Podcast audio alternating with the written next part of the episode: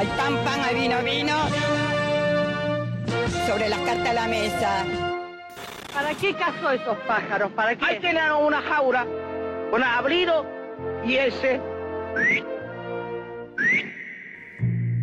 El problema es que la deuda es como la falopa. Al principio es rica, pero después te mata. Vos sabés que sí. Vos sabés que sí. Vos sabés que sí. Si esta copa es de leche, te la tomaste toda. te la tomaste toda, chingüengüenza. No saben ni hablar, brutos. Vayan a estudiar. Acaba de cortar la electricidad porque metiste un, cu- un cuchillo y después queda electrificada, loca. Ah, bueno, no importa. Algo que morir.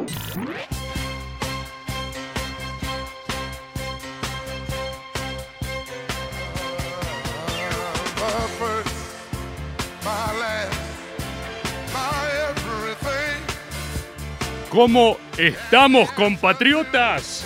¿Cómo estamos, contribuyentes? Alegría, felicidad. ¿Escuchan eso? Es el sonido de estar haciendo historia. Este momento me, me agitó mi propia entrada, lo cual habla de un nivel de deplorabilidad en el estado físico más allá de lo que uno imaginaba. ¿Cómo están? Ustedes saben que de acá, o sea, eh, esto que está pasando es histórico en serio, es sin exagerar. Piensen que cada vez que se hizo algo por primera vez en la historia argentina, hubo, ¿no? Como todo, todo un acontecimiento. Primera, primera transmisión de televisión. Primera transmisión de radio. Que de hecho, si no me equivoco, fue un récord argentino. Y ahora es primera transmisión audiovisual de la Radio Nacional en la historia de nuestro país. Gracias Maxi por aplaudir detrás de cabina donde nadie te ve, pero es así. No, no estoy exagerando en nada, Na- nada de lo que digo tiene exageración. De acá, dentro de unos años, la gente, esto es así, mira, te voy a contar cómo es. Acá, o sea, de acá a 30 años, ustedes van a tener, no sé cuánto van a tener, no importa, sus, sus sexy niños, sus pequeños críos, al, al cual van a llamar uno, el- al pequeño Google. Esto va a ser así. Van a estar en su casa, va a venir Google Junior y le va a decir, papá, papá, ¿qué estabas haciendo tú en la primera transmisión? O mamá, ¿qué estabas haciendo tú en la primera transmisión por Twitch de la República? Y vos le vas a decir, yo, yo estaba viendo Maga, boludo. ¿Cuántos somos? ¿Cuántos somos? Son más de 600 personas. Esto es un éxito, esto es una locura. Esto es una locura y solo hay alegría para celebrarlo. Imagínense esa escena. Vení, Google Junior, le vas a decir. Vení, pequeño Disney, tu otro hijo. En el futuro los hijos van a tener solo nombres de corporaciones. Los vas a juntar y les vas a decir así era maga. Esto es la historia. ¿Te acordás? La primera transmisión audiovisual. Después lo van a querer todos, ¿eh? Porque esto es así. Es como, o sea, ¿quiénes estábamos en las difíciles? ¿Quiénes estábamos cuando había que remar? Yo, ustedes, los contribuyentes. ¿Quiénes estábamos en esa? Jorge Piva. ¿Qué es Maga, compatriotas? Maga es el espacio, Maga es el encuentro en donde nos vemos una vez a la semana para pensar, para reflexionar y debatir sobre cómo hacer a la Argentina grande otra vez. Es el único programa que junta a todos los argentinos a su mesa. Esto es empíricamente comprobable. Es el programa en el que están tanto Jorge Piva, como citábamos, gran contribuyente de Maga, y donde estás vos, por ejemplo. Vos pensáis, Jorge Piva, o sea, para los que recién ahora están sumando, porque ahora, insisto, ¿eh? ahora son las buenas, ahora vienen los nuevos y hay que recibirlos. ¿eh? Maga no es sectario. Maga es vengan, vengan, siempre hay lugar. Siempre hay lugar. Pero ¿cómo le explicamos Maga a esas primeras personas? Le diremos, Maga es un único espacio en donde están desde Jorge Piva, que es no solo un contribuyente de la primera hora, es el, el director de Medife, es dueño de Sanatorio. Mejor, o sea, Jorge Piva tiene una plata, Jorge Piva tiene una guita, Jor- Jorge, Jorge Piva es uno de los tipos más millonarios del país, ¿entendés lo que te digo? Jorge Piva si quiere compra todo Radio Nacional. Y también estás vos. ¿Y qué los une? Solo un requisito. Nosotros en Maga, ya saben, tenemos un solo requisito, que es la voluntad de querer hacer a la Argentina grande otra vez. Entonces, por un lado tenés a Jorge Piva con todos sus millones, miles de millones. Jorge Piva en este momento está nadando en dólares. Y estás vos, que sos monotributista. Que no, no te acordás ni cómo se pronunciaba aguinaldo, ¿viste? que el gobierno te pone más impuestos, pero con razón para poner maga con Twitch, ¿entendés? Están otros quizás no monotributistas, no monotributistas, están algunos con algún laburito, algo así medio rascadito, que se sienten mejor, pero saben que en cualquier momento se pueden caer del catre, ¿viste? Esta gente que la puede estar pasando peor, pero todos se unen, todos se juntan a la mesa de lo maga para pensar, aunque sea por un ratito, cómo hacer a la Argentina grande otra vez, de todas las edades, ¿eh? Desde los más, más viejos a, a- micro, micro, mini, mini sexy niños, ¿entendés?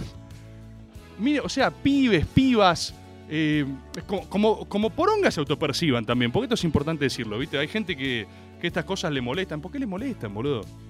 ¿Por qué carajo a alguien le molestaría como alguien se autopercibe, no? ¿Por qué no...? Hoy, hoy, es, hoy es un día de derechos y de reivindicación. Maga también se va a hacer eco de eso. ¿eh? Maga puede hacerse eco de todo lo que sea necesario, porque como bien saben, Maga no juzga. Maga incluye. Maga incluye a todo el mundo. Si el día de mañana hay generaciones de niños que se autoperciben eh, lo que sea, en Maga van a tener un espacio. Porque todos son bienvenidos y todos son recibidos. Yo estoy viendo por primera vez un Twitch del Estado Nacional Argentino donde está explotado de comentarios. No se puede leer nada. Saraspodo Maga solo acepta efectivo en la mano. Unas letras atrás. That's, that's a lot of nuts. That's a lot of nuts. Gran frase de Kung Pao Confusión. Qué lindo, qué lindo se está poniendo esto. Y yo quiero, es más, voy a abrir con un interrogante. Voy a abrir este maga especial, este maga histórico, con un interrogante a la altura de nuestra historia nacional. Y no se crean que ya no hay audios, ¿eh? Siguen, seguimos pudiendo tener audios, ¿eh? Y me dice Maxi señas de que hay récord absoluto de audios. Yo tengo un interrogante porque les voy a confesar que el otro día estaba un poco preocupado. El otro día me pasó algo, tengo un pensamiento recurrente que un poco me preocupa. Se lo quiero decir así, con esas palabras. Me preocupa una sensación de ocaso de ídolos. Me preocupa que la Argentina esté dejando de producir deidades. Producir deidades. Ustedes saben que la Argentina es uno de los mayores exportadores de dioses en el mundo. La Argentina exporta deidades. Eso se sabe, ¿no? Tenemos literalmente un papa. O sea, el que habla con Dios es argentino, básicamente. Teníamos al Diego, ahora está en otro plano en su transmutación metafísica. Tenemos, colocamos así como que no quiere la cosa la reina de Holanda, ¿viste? Medio que nos distraemos y decimos, ah, ¿qui- ¿quién, quién, quién, quién ocupó ahí? Nos metemos una fichita, reina de Holanda. Y así vamos ocupando lugares en el tablero internacional. Pero me preocupa, tengo una preocupación, tengo un nudo en el pecho que es la sensación de que estemos dejando de producir deidades. ¿Saben a qué lo asocio yo, compatriotas? Lo asocio a una... Ahí, mirá, ya están tirando en Twitch. Mirá, Juan Cruzito Oc. El trap es un semillero, ¿eh? Gracias, Juan Cruzito, compatriota. Ahí voy a llegar a eso. ¿Cómo me gusta Twitch, boludo? Esto es excelente. Esto ya, ya está. Esto es buenísimo. Ya voy a llegar ahí, porque yo al mismo tiempo que tengo este miedo, tengo muchas cosas que me reconfortan, porque yo me contesto permanentemente en todas mis múltiples personalidades. Me contesto, debato internamente como lo hacen ustedes, como lo hacemos todos. Yo agarro y digo, ¿estará pasando esto? ¿Estará pasando? Así digo, no, porque no quiero que pase. Y entonces, ¿saben dónde lo veo muy claramente? Yo lo veo muy claramente en Boca. Ustedes saben que soy bostero, pero eso no, no nubla mi juicio, no me, no me hace perder mi objetividad metafísica. Y yo veo, viste que se dice esta cosa de que ya no hay más ídolos, que es muy difícil formar ídolos en un club que pervivan, ¿viste? ¿No? ¿Dónde están los Palermo, los Román? ¿Viste esos tipos? Esos tipos que agarran y dicen, no, yo no me quiero ir a Europa, yo quiero jugar 4.000 años acá y cobrar en pesos, ¿viste? Esos psicópatas, porque quieren la gloria, algún tipo de gloria. Está todo bien, todos queremos ir a Europa un tiempo, vayan y volvé, ¿viste? Pero yo siento que no, o sea que es muy difícil producir ídolos, y eso yo lo veo en todas partes. Tengo algunas dudas, les voy a mostrar mis interrogantes, les voy a mostrar mis cartas, ustedes saben que Maga se hace desnudo, hoy me tuve que poner la bata por una cuestión de mera deferencia de códigos, todavía no logré hacer un programa enteramente desnudo, Eh, son restricciones que impone el Estado Nacional, todavía ya lo vamos a lograr, pero lo que les quería decir es, tengo alguna duda de si efectivamente hay un ocaso de ídolos, ¿no? Signado por la muerte del Diego, un ocaso metafísico, o si es solo una sensación porque uno también se va poniendo viejo, ¿no? ¿Qué le pasa a los del medio? O acá, a ver, ¿no hay más ídolos o los nuevos ídolos son eh, elegante? ¿Me entienden lo que digo? O los nuevos ídolos son eh, el Duki. ¿Me entienden, no? Lo que va. Bueno, River produjo. Bueno, pasa que Gallardo Gallardo también es la generación. Gallardo también es de los que nosotros como pibes veíamos más grandes. ¿Se entiende esa sensación de lo que estoy diciendo? Cuando uno era pibe, cuando uno era pendejo y miraba a los ídolos, los ídolos eran, inmortales, ¿viste? Eh, ¿Y será que uno es viejo y ahora no puede ver a los pendejos como, como deidades, como pequeñas deidades, como exóticas pequeñas deidades cósmicas? Quizás es un esfuerzo que uno tiene que hacer. Lo que me parece importante es que puedan contribuir a este debate al 11 39 39 88 88. ¿Sí? Entonces, mi mandato, o sea, yo no sé si no es que no hay ídolos, porque yo no me creo ni siquiera esa premisa, pero es una sensación que tengo y quería compartir con ustedes y que me preocupa. ¿Por qué? Porque creo que, así como el programa pasado, hablamos, hicimos una interpelación abierta al empresariado nacional para hacer la Argentina más grande, este programa queremos atender el plano metafísico de la grandeza nacional, que es la generación de deidades a la altura, ¿sí? Nuestro nuevo panteón de héroes y dioses que hay que seguir produciendo. Si vos te dormís cosechando ídolos, después no tenés, no tenés héroes para hacer gestas patrióticas. Tenemos que seguir sembrando ídolos. Y yo quiero promover políticas activas que hagan eso. No solo declamarlo, no solo ver tipo, oh, nos quedamos. Yo estoy dispuesto a bancar cualquier cosa, ¿se entiende? No voy a ser prurito, no le miro la dentadura a los ídolos que me traigan, lo son. Y quiero hacer, quiero hacer un contramandato al anarquismo. ¿Vieron esta, vieron que el anarquismo tiene como esta, entre las muchas pelotudeces que dicen, tienen esta pintada que hacen en las paredes, el, el kill your idols? Hay una movida posmoderna de la última época en bajar a los ídolos, ¿viste? Bajar a los cuadros, a los cuadros. No, todo, no, no, idolatrar hace mal porque la gente después se manda cagada. Para, para, para, para, para, para. No, no, no, no, no tiene que una cosa con la otra. Que la gente es de barro, que la gente es de carne y hueso, que la gente es ruin, vil y tiene sus intereses es una cosa. Yo no quiero deidades inmaculadas, ¿eh? Quiero dioses como el Panteón del Olimpo. Quiero dioses sucios, quiero dioses oscuros, quiero dioses que cometen adulte adulterio y se falopean, ¿entendés lo que te digo? No estoy pidiendo inmaculada. ahí nos empezamos a confundir, cuando todos tienen que ser modelo de cosas. No sé si tienen que ser modelo de cosas. No sé si tienen que ser modelo. No sé si quiero basar mi moralidad en ellos. Solo quiero que agranden mi nación. ¿Se entiende lo que digo, no? Entonces yo, al revés de kill your idols, quiero decir protect your idols. Desde Maga tenemos que proteger nuestros ídolos. Creo que es un mandato para esta nueva era. Creo que tenemos que detectar los picos metafísicos que se dan en nuestra República Argentina y salvaguardarlos. Y esto es una tarea que como siempre, como siempre, eh, está abierta a todos. No discriminan ideologías, partidos, lo que reporonga sea. El otro día, ¿sabéis qué les voy a contar? El otro día me escribía un eh, compatriota gorila. Mirá, Mirá lo que te estoy diciendo. Un compatriota gorila. Y me decía, hola, Rebor, yo soy un compatriota gorila. Me lo decía como con culpa, ¿viste? Como escondiéndose, como diciendo, soy un poco gorila, boludo, me pasa esto, pero bueno, yo quiero hacer la Argentina grande. Ya está, boludo. Ya está. Acá no te va a contar la costilla nadie, ¿eh? Acá ningún compatriota te va a contar la costilla. Acá tenés una garantía de pertenencia. ¿Cuántos lugares dan garantía de pertenencia? ¿Y cuántos lugares logran cosas aparte? Decime, a vos, a vos, este programa nos encontramos cuando éramos 10. Y vos estabas ahí todo eh, llorando en la ducha y acariciándote los pequeños testículos. eh, y, y la gente te bardeaba y tu familia te bardea y te dice, sos un fracasado, no haces nada. ¿Cómo decirles ahora? ¿Cómo? ¿Cómo soy un fracasado? ¿Vos sabés que yo modernicé el Estado Nacional más que todo el macrismo? El macrismo puso un ministro de modernización y yo rompiendo las pelotas por Twitter logré la primera transmisión audiovisual de la radiofonía argentina en toda su historia. Salí de la ducha. Salí de la ducha desnuda y mostrá tus pequeños testículos a tu familia y decirles, no, no, conmigo no. ¿Qué pasa, Maxi? No pasa nada, no estamos al aire. Conmigo no, decirles. Conmigo no. Yo recuperé Jerusalén, hermano. Y estaba hablando del oyente gorila. Que el oyente gorila que viste quería, quería agarrar y decir, mirá, mirá, loco, eh, yo soy gorila. No pasa nada, le dije, no pasa nada. Contame qué lo que. No, bueno, y me empezó a contar cómo él quería hacer la Argentina grande también. Y era re gorila, y vení, gorila. Anunciate acá en el chat. Decí, hola, yo soy re gorila y aguante la Argentina, la concha de su madre. Abstracto. Y es más, es más. Porque vieron que en Maga siempre hay verdades. Esto es una de las reglas que tenemos. Si se van de este programa y no hubo ninguna verdad, algo está saliendo mal. Y de todos está saliendo mal, ¿eh? Porque Maga es una comunidad, Maga es un encuentro.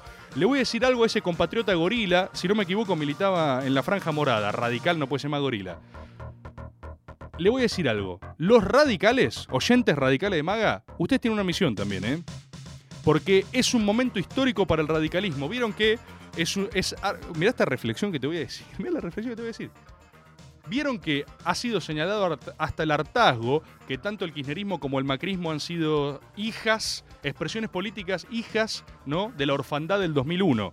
Vos tenés el 2001, eh, que se vayan todos, nadie cree en el Estado, ¿viste? Había una búsqueda de horizontalidad asamblearia y pelotudez, y vos tenés respuestas sociales a eso. Unas respuestas sociales fueron el asambleísmo falopa, ¿viste? Leían a. ¿Cómo llaman estos hijos de puta? Los del rizoma, eh, de, Derrida, de Leus, eh, Holloway. No sé, pero no me importa tanto. Estos que decían que hay que. Cómo, cómo cambiar el mundo sin tomar el poder, ¿viste? Todas fórmulas del culo, todas fórmulas de, de mierda. Eh, eso fue una respuesta. Después tuviste otra respuesta que era el kirchnerismo, que era la reconstrucción de la estatalidad. Era Néstor recaliente, viste, con eh, Dualde ordenando el rancho, diciendo vamos, todo el poder al Estado, que vuelva el poder al Estado, vamos a construir desde ahí, ¿viste? Y después tenías otras expresiones laterales, como señalan muchos, entre algunos Martín Rodríguez y Pablo Tauzón, fue el macrismo también.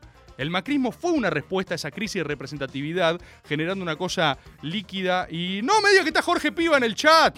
Compatriota Jorge Piva, lo logramos. Lo logramos. Bienvenido Jorge Piva, guion bajo Medife. Medife. Buenísimo. Ah, esto es para todos los troscos que quieren ver conspiraciones. Las hay. Cuestión. No, ahí voy a la tanda, ahí voy a la tanda. Déjame redondear esta idea que es, es espectacular. O no sé, pero es una idea. El macrismo como respuesta a esa posmodernidad líquida también lo fue, ¿eh? Y hubo un ocaso porque usaron la estructura de la UCR para pararse y los mearon. Acepten eso, radicales, lo dice hasta el Cotino Siglia, ¿eh? uno de los mejores y más turbios de ustedes. Los mearon. Pero ahora, ahora el radicalismo tiene una oportunidad histórica de sepultar a su expresión posmoderna. ¿Por qué el kirchnerismo creo que se pudo reciclar? Por el sello histórico del peronismo y el PJ. Es decir, que el kirchnerismo como identidad, que había discusiones al respecto de su identidad fundante o no, logra reconstruirse en su identidad fundante, sus estructuras fijas y firmes, y desde ahí una propuesta superadora para este nuevo tiempo. Al menos una, o al menos una propuesta que ganó. Habrá que ver si superadora el macrismo está en una crisis muy jodida porque no tiene identidad eje al cual volver. ¿entendés? No, tiene, no tiene un refugio, no tiene su casa, su partido histórico macrista. Entonces el radicalismo con esta mierda de manes que todos nos reímos, los están poniendo en jaque. Ojo, ojo que los, los duerma Gerardo Morales, ¿eh? Ojo que los duerma Gerardo Morales, el tipo más vivo que tiene la oposición en este momento. Probablemente más vivo y más hijo de puta también, pero lo digo en términos de, de uno que la ve, ¿viste? Y se están armando. Así que, compatriotas gorilas escuchando esto, revienten al macrismo. Arranca Maga, mándenme sus audios, protejamos nuestros ídolos. Es la primera transmisión audiovisual en la historia del Estado Nacional. Vamos una tanda. Vamos una tanda y volvemos. Muchas gracias por hacer esto posible. Maga, lunes hasta las 21 por Nacional Rock. Estamos en Twitter. Arroba Nacional Rock 937. Un grito que no se calla. La garganta poderosa. Periodismo villero, militancia y dignidad. La Garganta Poderosa. Sábados de 14 a 16. La garganta poderosa por 937 Nacional Rock. Hacela tuya. Desafiar. Escuchar. Nunca nos conformamos. 937 Nacional Rock. Estamos en un famoso bar de Ciudad Gótica, Barman y Drogui. La noche se abre sin vuelta atrás. La frontera. Me alegro verlo bien. Bueno, sí, estoy perfecto. La verdad que nosotros estamos bárbaros. Cruzando los límites marcados en mapas que ni existen. Martes a sábados de 0 a 2 con Coco Frontera. Por 937 Nacional Rock. Hace la tuya. Estás escuchando Maga por Nacional Rock. Hola, buenas tardes. No hay mucho que quiera decir, solamente estoy enviando este audio para poder ver eh, la cara de Tomás Rebord mientras lo escucha.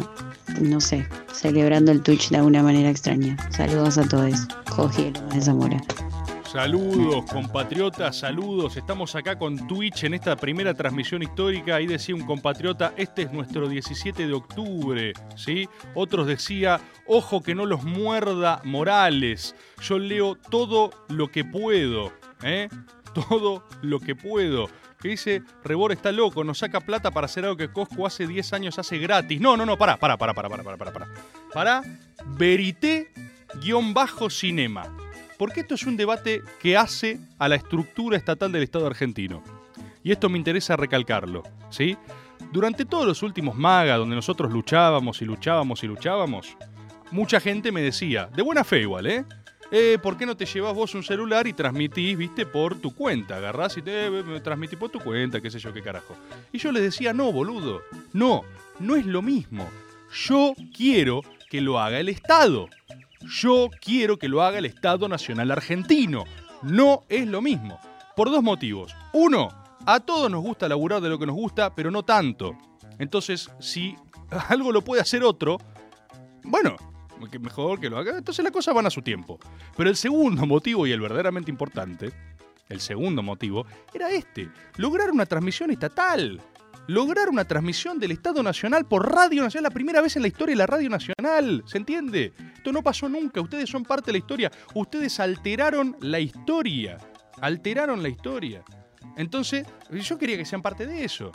Ese es el motivo. Y la realidad es que el equipo ha estado a la altura. Yo tengo una lista enorme de gente. Lo tengo acá. Luis, al enigmático Luis, que ustedes no pueden ver. Lo tengo a Pablo, el operador. Lo tengo a Maxi afuera. Pablo con sus dedos en llamas ponchando audios. El enigmático Luis, no saben lo que es el enigmático Luis, ¿eh? El tipo ve, ve otras dimensiones. Yo lo estoy viendo ahora y el no, o sea, es inmutable. Porque es un tipo enchufado a los algoritmos superiores, ¿viste? El enigmático Luis me dijo Miki que está desde las 9 a.m. acá en la radio. 9 a.m. garantizando la primera transmisión del Estado. Porque el Estado, eh, ustedes saben cómo es el Estado, es pesado, es lento, tenés que tipo mover grandes engranajes. Todos saben que el Estado funciona así, en serio. Tipo, el Estado es una sala de máquinas enorme como Chaplin, ¿viste? Y tenés que mover como ruedas inmensas y sacrificar gente de ser posible. Tenemos a Maxi Romero y a Flor Trevino, nuestras operadores. Tenemos a Luis Pandini, productor general. Fran Aquino, productor general. Claudio Kerloff, genio digital.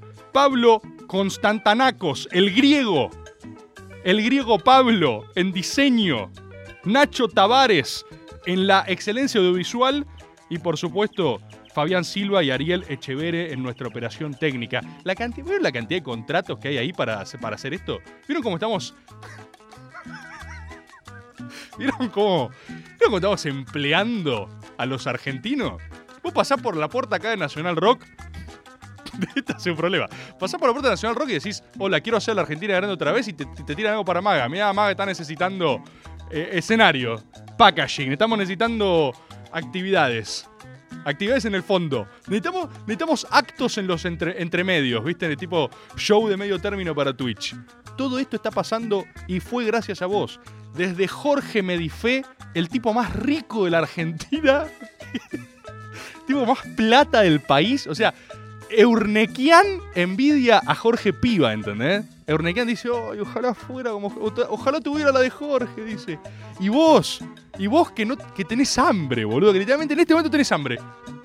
No estoy mintiendo, pensá, estás escuchando, es verdad, tengo hambre, boludo. Tengo hambre. ¿Ustedes qué los une? Querer hacer la Argentina grande otra vez. Y los escuchamos. Tenemos más contribuyentes, los escucho. Hola Rebord, ¿cómo están? Buenas noches a toda la gente de la radio. Eh, primero felicitaciones por esta excelente transmisión de Twitch histórica. Gracias. Eh, Cosco acaba de decir en su stream que, tiene miedo. y Ibai está temblando en España. Y con respecto a los ídolos, yo tengo 25 años. Creo que no hay ídolos. Eh, en este momento hay como una generación vacía de ídolos. Hubo una campaña de cierta gente malévola que literalmente decía matar a tus ídolos. Sí, esos hijos de puta. Pero hay mucha gente con potencial para ser ídolo en unos años. A ver. Artistas, músicos, etcétera. Eh, abrazo grande y vamos a hacer a la Argentina grande otra vez. Abrazo, compartido. Pensé que, pensé que vas a tirar alguno, pero me parece bien tu planteo, porque compartís alguno de mis miedos, me parece. Esta sensación de que no hay ídolos. Yo tengo la duda, tengo una duda si uno es. Eh, si, vos tenés 10 años, ¿sí? A elegante. ¿Lo ves como nosotros veíamos a Palermo? Por ejemplo. ¿Se entiende la duda o es distinto? O sea, lo que a mí me da miedo es que yo siento que crecí con muchas deidades. Crecí, viste, con héroes, con Hércules matando a la Hidra, ¿eh? Eh, con otros domando a Bucéfalo. no- o sea, cre- crecí con mitología a mi alrededor y eso me hizo creer en la Argentina, en una Argentina grande. Ahora, ¿ahora qué mierda creen los pendejos? Que este país siempre tiene inflación, que hay que irse a vivir afuera en cuanto puedas. ¿Qué, qué poronga creen? ¿Dónde están los héroes? ¿Dónde está la mitología nacional? Eso es lo que quiero ver. Porque quizás está y yo no la puedo ver. Quizás yo pertenezco a una generación intermedia, intermedia, en la cual, lo, viste, mi, rango etario, los nacidos, los criados en los 90, tenemos una cosa medio como que el ocaso de nuestros ídolos de juventud y la orfandad de ídolos en el presente. Onda, los ídolos de ahora nos parecen muy chicos, muy niños, pero quizás está bien igual y quizás uno tiene que entender lo que está pasando. Y los, los ídolos más grandes eh, o, están en cualquiera o son, no sé, o son, son pergolini o son eh, transfóbicos o son... hay un... eh, eh, hablando hoy de, un día de reivindicación de derechos, pero hay un meme que me da mucha risa en, Twitter, en general lo vi muchas veces, que es algo que les pasa sobre todo a las celebridades yankees, que es un meme que eh, está ese que está sudando entre dos opciones, entre dos botones, ¿viste? Que es tipo celebridad de Hollywood. Eh, opción 1, o disfrutar de tus, de tus dinero y no joder a nadie y ser feliz por el resto de tu vida. 2, ser transfóbico. Es, es rarísimo lo que le pasa a, lo- a los de Hollywood con eso, boludo. O sea, ¿Por qué te jode tanto, no? O sea, ¿por qué te jode tanto que haya una persona que diga, hola, eh, yo soy Mina, hola, yo soy chabón, hola, yo soy un dragón cósmico que lanza arcoíris por el culo, ¿entendés? No lo, no puedo entender, no puedo entender por qué. A ver, ponle que te joda, porque te jode, porque así está conformado tu aparato psíquico, pero te jode tanto como estar dispuesto a poner en, en riesgo tu capital acumulado para eso, o sea, siempre y cuando uno se autoperciba de algo sin joder a nadie, ¿no? No es que mi, mi, autopercepción es que me gusta meterle el dedo en el culo a la gente en la calle, ¿entendés? Voy caminando por la calle, uy, dedo en el culo. No, es que, mirá, yo me autopercibo mete dedos en el culo, así que no me puedo. No, no, no, no. Estoy hablando de cosas. Es rarísimo, boludo. Es rarísimo. Acá me decían. eh, me acá en, en, en Twitch me hablan de WOS. Puede ser, puede ser. Puede ser. Y otro, uno bardea a WOS. No, no, no, no, no, no. ¿Por qué, por qué vamos a bardear? ¿Por qué, por qué bardeamos? Maga no juzga. Recuerden criterios centrales de este programa. Maga no juzga. Maga es una búsqueda abierta. Cualquiera, ¿eh? Cualquiera. Los escucho. Rebord, los ídolos se construyen como los construía el maestro Splinter. Por eso Riquelme en Boca va a ser como el maestro Splinter. A ver, a ver. Y por eso ahora van a aparecer ídolos. Buenísimo. Buenísimo. Buenísimo. Hay una teoría acá. Hay una teoría. El ídolo, pasado su umbral de ídolo, tiene que entrar en fase maestro Splinter. ¿Sí? Y empezar a forjar generaciones mitológicas de superhéroes. ¿eh?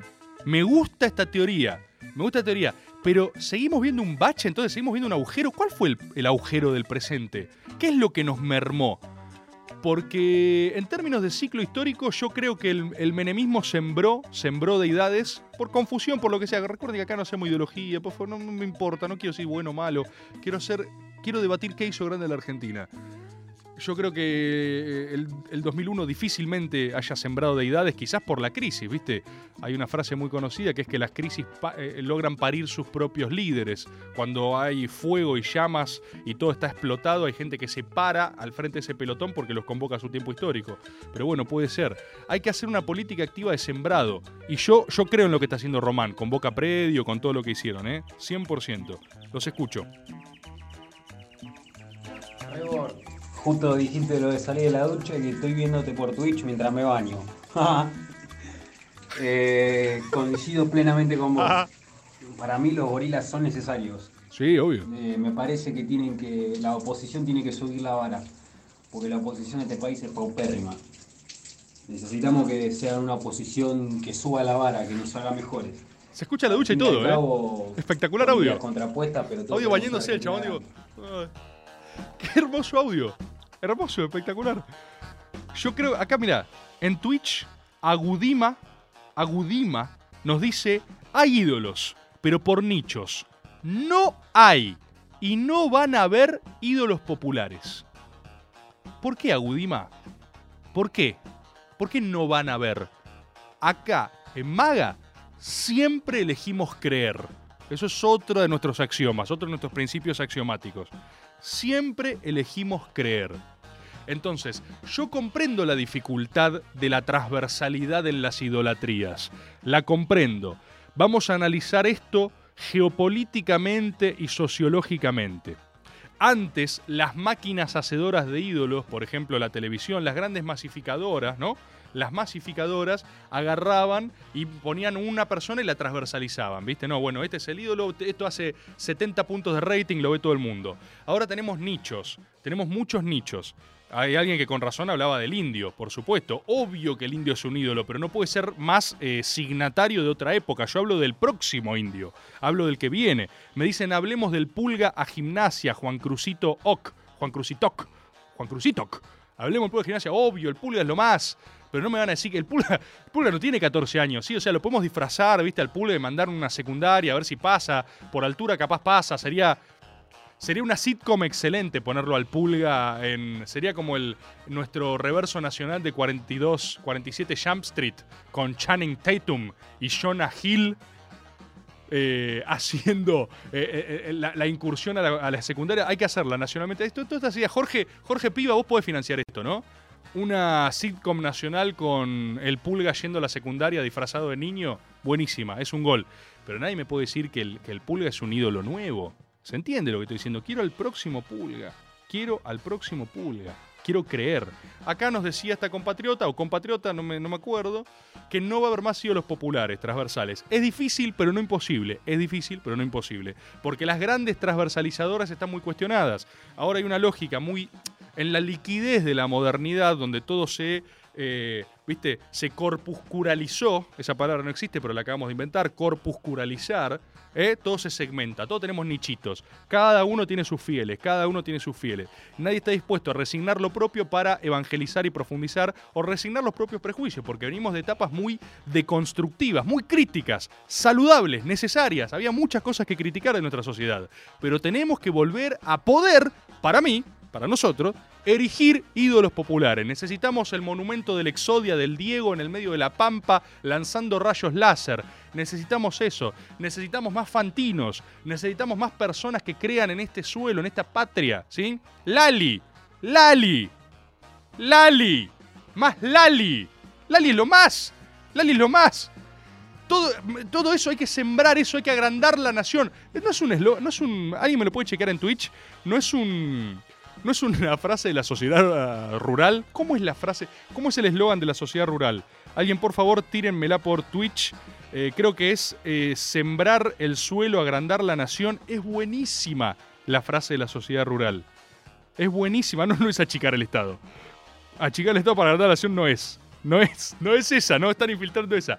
¿Vieron cómo, vieron cómo tanto tiempo perdido bastardeando el impacto cultural de la sociedad rural? Y yo no quiero eso, quiero ganarles. Agrandar, sembrar el suelo es agrandar la nación, dicen acá. Creo que es esa. Creo que es esa. Es buenísima, boludo, es buenísima. Y nosotros perdemos el tiempo enojándonos. No me importa si son unos hijos de puta o no. Quiero agarrar su eslogan, cual guantelete de Thanos. Quiero sumarme la, la Infinity Stone de la sociedad rural y que ellos ni siquiera entiendan lo que está pasando que ahora de hecho Grobocopatel los está durmiendo, está activando otra cosa. Mira cómo está Maga, ¿eh? Mira cómo está en discusión Maga del Círculo Rojo Real. Jorge Piva sabe lo que estoy hablando, ¿eh? Se suma la Infinity Stone de la sociedad rural, los empezamos a citar en todos lados. Cito a la sociedad rural. Los tipos así, ¿qué está pasando? ¿Estos son mis amigos? Claro, si queremos. ¿Ustedes no quieren sembrar la patria y agrandar la nación? Sí, bueno, sí, yo quiero eso, pero también quiero fugar. Bueno, ya vamos a llegar a eso. Los escucho, compatriotas. ¿Qué haces, Rebord? Acá Sebastián de Balvanera. ¿Cómo estás, Seba? La verdad es que cuando uno leyó a Max Weber hablando de la burocracia del Estado, sí, me encanta Weber, que lo componen, a los nazis también le gustaba. Se le escapó, se le escapó proyectar lo que iba a ser la primera transmisión en Twitch de la radiofonía nacional. La verdad quedó corto. Lean, lean a Weber, eh, lean a Weber. Qué programa más random que es este, ¿no? Lean a Weber es el concepto. Les recomiendo enfáticamente el texto más citado de la sociología en la historia de la humanidad, que es eh, el discurso que él da a una serie de jóvenes hablando de el carácter del político. No me acuerdo cómo poronga era el título, pero lo van a encontrar porque si ponen Weber en Google salta ese texto. Es el más citado del mundo. O sea, si querés chorear y fingir que sabes algo, citas esto. Y es el que habla del temperamento del político. Cómo debe combinar la más eh, certera frialdad de cálculo con el mayor calor de la pasión, ¿viste? O sea, es muy complejo el animal político. Y él analiza, analiza el político ideal, hermosa. Es hermosa la política beberiana. Es hermosa. Los escucho, compatriotas. Una hipótesis. Eh, la percepción que tenemos. La política como vocación. ¿eh? Del ídolo como alguien. A ver, eh, a ver, a ver. Mayor. mayor y atemporal también. Este, se debe a, quizás una falta de recambio antes eh, de ídolos. Entonces se fueron haciendo cada vez mayores y nos fuimos desacostumbrando a que el ídolo puede ser más cercano eh, a nosotros en edad. Eh, eso por un lado. Y lo otro, ¿qué pasa con Milei? Audio escabio. Audio escabio. Audio escabio. Título. Puede pasar, compatriota, no juzgamos. Fue raro. Por lo que yo entendí, eh, los ídolos se volvieron viejos. Tenemos un bache en el medio. Suscribe a la teoría. ¿Qué pasa con Milei? Milei es interesantísimo. Yo lo conozco a Milei. Él no se va a acordar. Nosotros nos, nos juntamos varias veces con Milei. No sé si puedo contar esto. Nos juntamos varias veces con Milei ahí en una oficina de la de la Corporación América de Aeropuertos Argentina 2000. No sé si puedo cortar esto, pero bueno, ya fue. Meto en quilombo a gente, no importa, ni que estuviéramos haciendo la primera transmisión en la historia de- del Estado Nacional. Milei es un tipo interesantísimo. Pasa que está loco y ha elegido hacer una porción importante de daño, pero todavía no está asignada su misión, ¿eh? Todavía no está cerrada su etapa. Es como la frase que más me gusta del Señor de los Anillos, donde dicen que todavía Gollum no, no reveló su propósito final. Milei todavía no reveló su propósito final. Quizás es el tipo que termina mordiendo el dedo de Frodo y eh, incinerándose en el eh, volcán, ¿sí? Entonces, no, no nos apresuremos. Hay que seguir lo que sea que está haciendo Milei. Muy buenos spots, aparte. Muy buenos spots. Eh, estimados, tenemos que ir a una tanda, ¿no? Tenemos que ir a una tanda. Un audio y tanda. Vamos a escuchar un compatriota más y vamos a una tanda, ¿eh? Vamos. Hola, Rebord. Alguien que en unos años va a ser tomado como un ídolo es el Poroto Cubero. No solo se quedó jugando en Vélez hasta el final, nunca se fue, fue uno de los que más partidos jugó y encima se banca el bulineo de todo el resto de los equipos. Aguante el Poroto, un ídolo al que nadie le presta atención. Me parece bien, me parece bien. Aparte, cualquier tipo que tenga la voz así y logre bancársela en primera y con, por todos los frentes merece respeto y está haciendo algo. Digo, metafísicamente está algo pasando con el poroto cubero. ¿Qué, qué? Sí, sí, ya voy, ya voy. ¡Tanda! ¡Tanda! Lunes de 20 a 21. Maga. 937. Nacional Rock. Termina el día lejos de casa. Estamos en la luna. Un viaje por la música y la imaginación. Estamos en la luna. De lunes a jueves, de 21 a 0. Con Frankie Lando, Grisel D'Angelo y Agustín Camisa. Estamos en la luna por 937 Nacional Rock. Hace la tuya.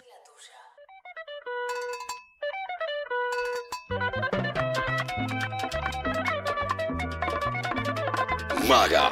Lunes hasta las 21. Por Nacional Rock. Hola, saludos. Em, nada, Rebor, te felicito, nos felicito, porque somos parte todos de esto, porque todos contribuimos.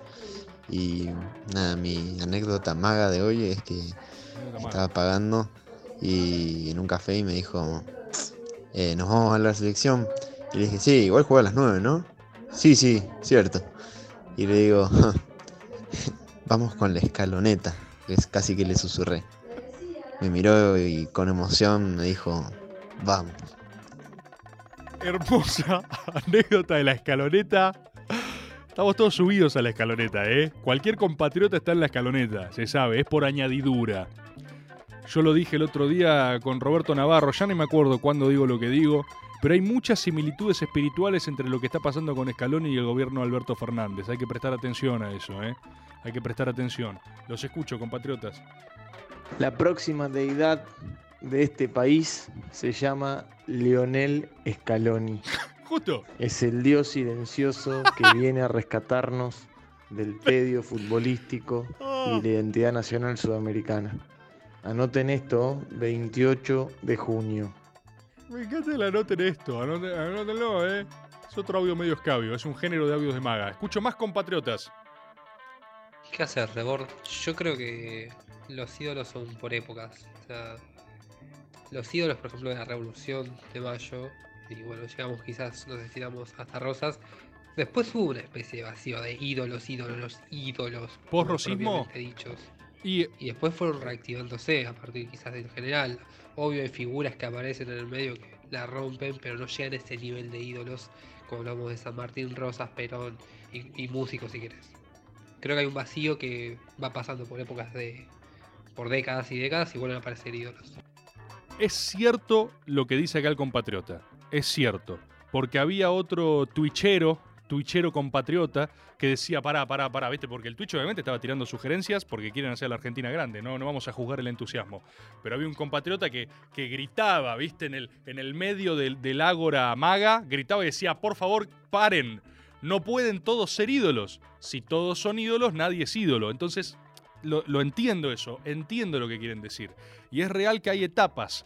Después del rosismo hubo un periodo un tanto oscuro, pero fue toda la edad de héroes de la historia argentina, muy poderosa en su mitología. Yo esto en términos ideológicos a nuestro espectro, digo nuestro porque yo pertenezco a un espectro ideológico, eso no lo, no, lo negué jamás ni no voy a negar jamás, aunque a veces tengo diferencias con el mismo, como podemos tener todos. Aunque le duela a nuestro espectro ideológico, Julio Argentino Roca eh, fue una deidad nacional. La fue.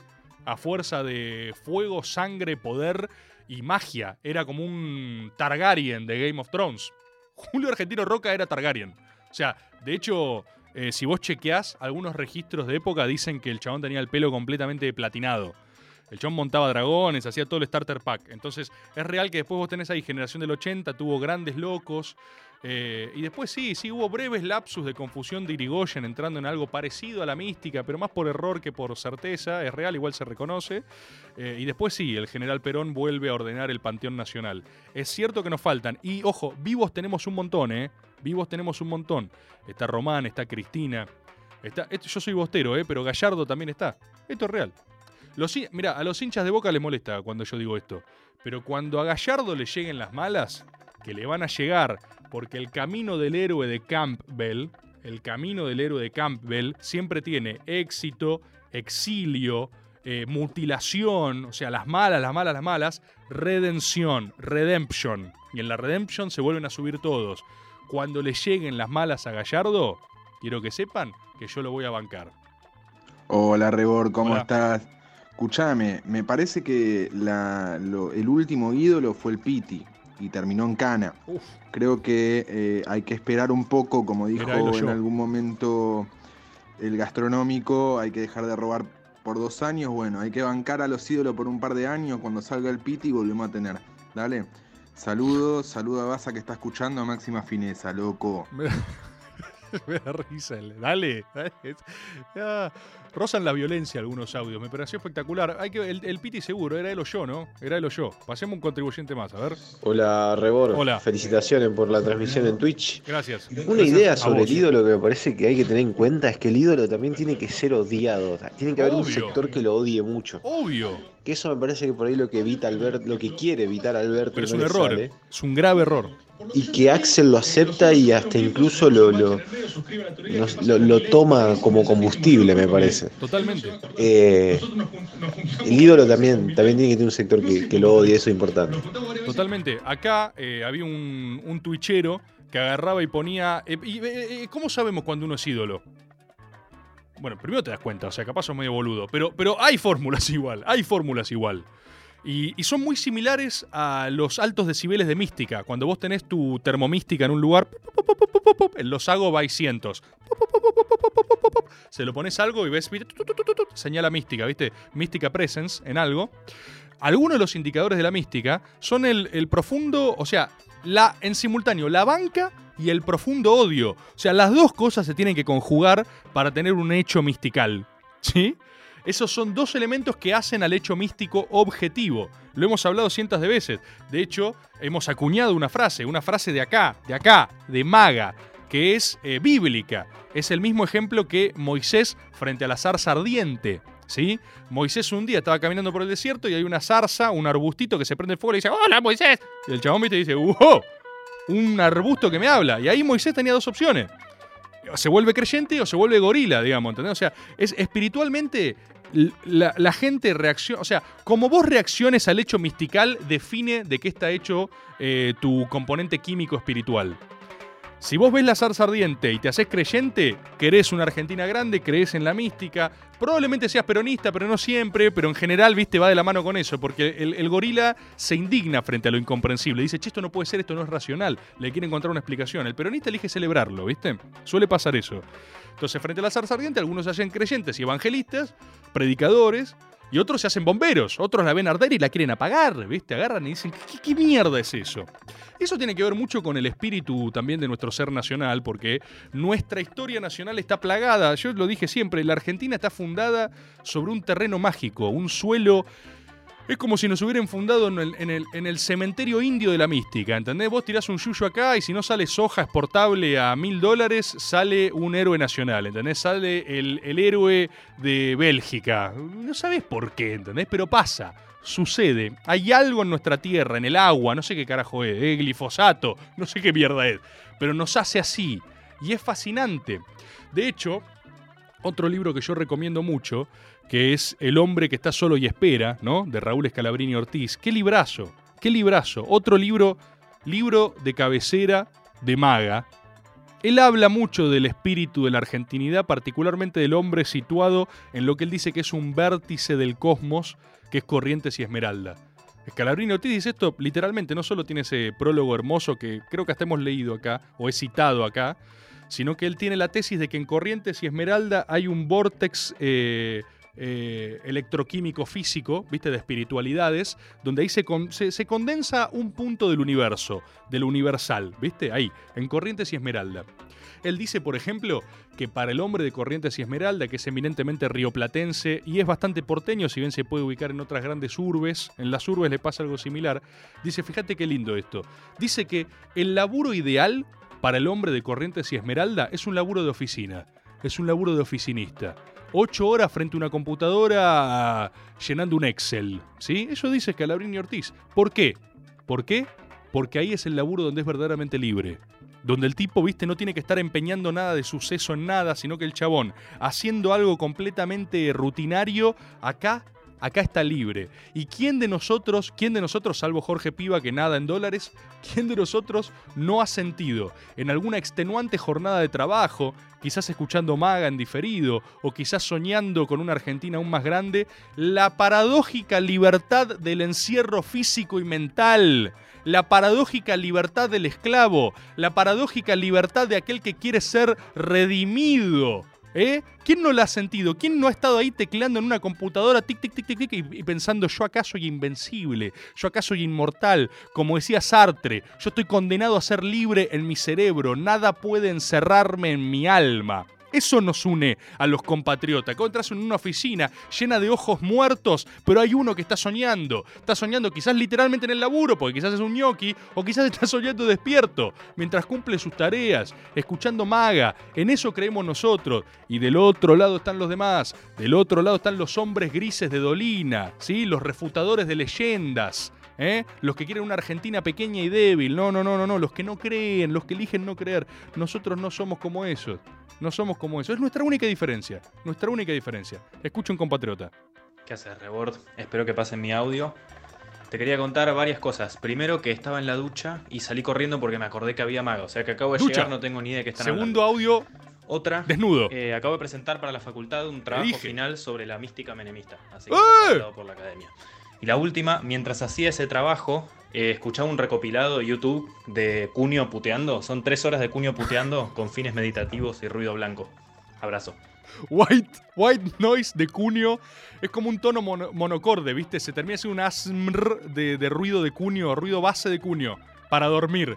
De tanta puteada termina elevando y te calma. Buenísimo, compatriota. Felicitaciones por atreverte a hacer un trabajo científico sobre la mística. Yo me he cansado de decir, igual que nos sigan creyendo, ¿viste? Porque la gente acá cree que pelotudeamos. Cree que la mística no mueve montañas. La mística construyó la humanidad tal como está, ¿sí?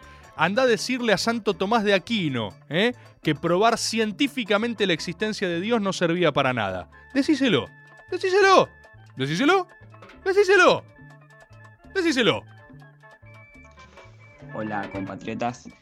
Eh, coincido con, con los demás compatriotas de que falta un semillero, falta un espacio social, una institución que dé cuenta de preparar eh, nuestras futuras de- deidades, que sea un recursero de, de- de futuras deidades. Pienso en Twitter quizás a este, no, eh, Twitter no, Twitch, a Franco Rinaldi, pienso a Luquita Rodríguez, pero está muy verde para, para, para construirles una estatua en su nombre. Así que es cosa de ir sumando nombres para explotar a futuro. Gracias. Atención, atención a la propuesta para todos los AGOB. Saben acá los compatriotas que nosotros tenemos sucursales, observatorios de mística en todo el territorio nacional, porque este programa es federal, ¿eh? Para los que agitan boludeces. Este programa está todo el, está todo el país, está todo el mundo acá. Los observatorios, los AGOB, que están en todas partes ahí monitoreando la mística, viendo qué está pasando, tienen que sumar esto, ¿eh? Los que puedan, ya le vamos a mandar contratos, sigan esperando. Los que puedan, semillero. Semillero de mística. Pequeños cuadros en mística que vamos a empezar a formar, ¿eh? Se hace, vos mandás un audio acá, fíjate lo que logramos, ya tenemos Twitch. Mirá, mirá, para vos, otro audio. ¿Cómo andas, Rebord? Acá, Bien, Francisco, un compatriota del segundo cordón del conurbano. Mi propuesta es que se abra una línea específica de, de observación de posibles futuros ídolos. Tiene que haber un equipo de ojeadores como los que trabajan en Boca, boludo, por todo el escuchá. país. Ojeadores de mística. No, no, vos, vos- Boludo, ¿se dan cuenta lo que pasa en este programa? ¿Se dan cuenta que este programa se hace solo? Que estamos cada día, o sea, cada lunes nos aproximamos más a una doctrina, a una ciencia, donde todos vamos pensando parecido, reaccionamos igual a los mismos estímulos y queremos hacer a la Argentina grande de la misma forma. ¿Se dan cuenta de lo que estamos haciendo? O sea, no sé si toman conciencia, ¿eh? Porque hay algunos que participan acá y también ellos creen que pelotudean acá. No sé si se dan cuenta. Los escucho, no lo puedo creer esto, ¿eh? Lo sabe todo, está en la misma, boludo. Hola, Romaste Bord. Eh, desde Villa María, provincia de Córdoba, no te das una idea el orgullo y la alegría que me da ser parte de este momento histórico. Con respecto a los, a los ídolos actuales, me parece que el Duki es el candidato más, más supremo en este momento. Eh, el huevocito está ahí peleándola y están como queriendo entrar elegante y bizarrap. Bien, Eh, y lo parece- digo sin conocer un fucking tema del Duki, pero No, no, acá yo sabemos tampoco. que no se trata de eso, Exacto. se trata de otra cosa. Y para hacerlo a la Argentina grande otra vez, está el Duki. Un abrazo. Un abrazo grande, compatriota. Tenemos. ¿Cómo- ¿Cómo pasa el tiempo con Maga, eh? Qué tremendo que es esto. Quiero escuchar un audio más. Un audio más al menos, por lo menos de compatriota, a ver. La ídola más grande de nuestros tiempos y también la menos valorada es Vicky Cipolitaki. No me queda ninguna duda. Una genia. Una genia, Vicky Cipolitaki, totalmente. Uno más, este fue cortito. Uno, dos más, dos más, vamos a hacer dos más, a ver. Rebord en Corrientes y Esmeralda hay un café donde a mí me encantaba sentarme a esperar toda la tarde y hacer absolutamente nada. Qué lindo, No, no, no son, no es ciencia, son hechos. qué lindo, qué lindo. Me, quiero creer que sabías, ¿eh? Porque si no sabías y vos solo te sentabas ahí porque sentías las fuerzas telúricas del suelo, te va a haber volado la cabeza lo que acabamos de contar. Pero calculo que sabías. Hola, Rebord, ¿cómo va? Hola. Los, los últimos que quedan son dos, Calamaro y Fantino. Saludos. Saludos grandes, compatriota. Estimados, estimadas, vamos a escuchar uno más. Último audio en maga. Hola, Rebord eh, y gente. Eh, volviendo a la compartimen- compartimentalización de los ídolos, un ídolo importante en Argentina en la biología molecular es el doctor Alberto Kornblit. Eh, no está bien, está mal. Eh, bueno, eso, saludos. Ese, ese fue muy cortito, ese fue muy cortito. Quizás ese más que un ídolo es, ustedes eh, hemos hablado muchas veces del hecho metafísico que se encarna en determinado mensajero, ¿viste? Hay veces que uno, no por ser un poseedor de la mística, logra transmitir un mensaje, algo se corporiza en uno eh, y lo, lo larga, ¿viste? Lo atraviesa. Yo quiero tomarme estos últimos momentos, ya termina, me dicen que Messi está cantando el himno, arranca la escaloneta, hay que decir es el segundo, las- el, el segundo escalonetazo que abrimos con un maga, ¿eh? Atención a lo que está pasando ahí. Atención a la mejor previa nacional del partido. Pero yo les quería de verdad agradecer a ustedes y agradecer, por supuesto, a Miki Luzardi, directora de esta radio, y agradecer a, a mi amiga Rosaura, funcionaria, subsecretaria de Medios de la Nación, que tomó una decisión, porque hace poco está en el cargo y tomó una decisión como funcionaria. Ros no sé si no la meten un kilómetro por. Pero Rosaura, Rosaura, Audi, que la que hicieron ahí, le hicieron unas campañas ahí con fake news. Psh, giles. Maga no olvida. Maga no olvida. Vos casa a Maga, Maga te banca. Rosaura dijo, yo soy funcionaria, vamos a bancar a Maga. Y Miki dijo, es ahora.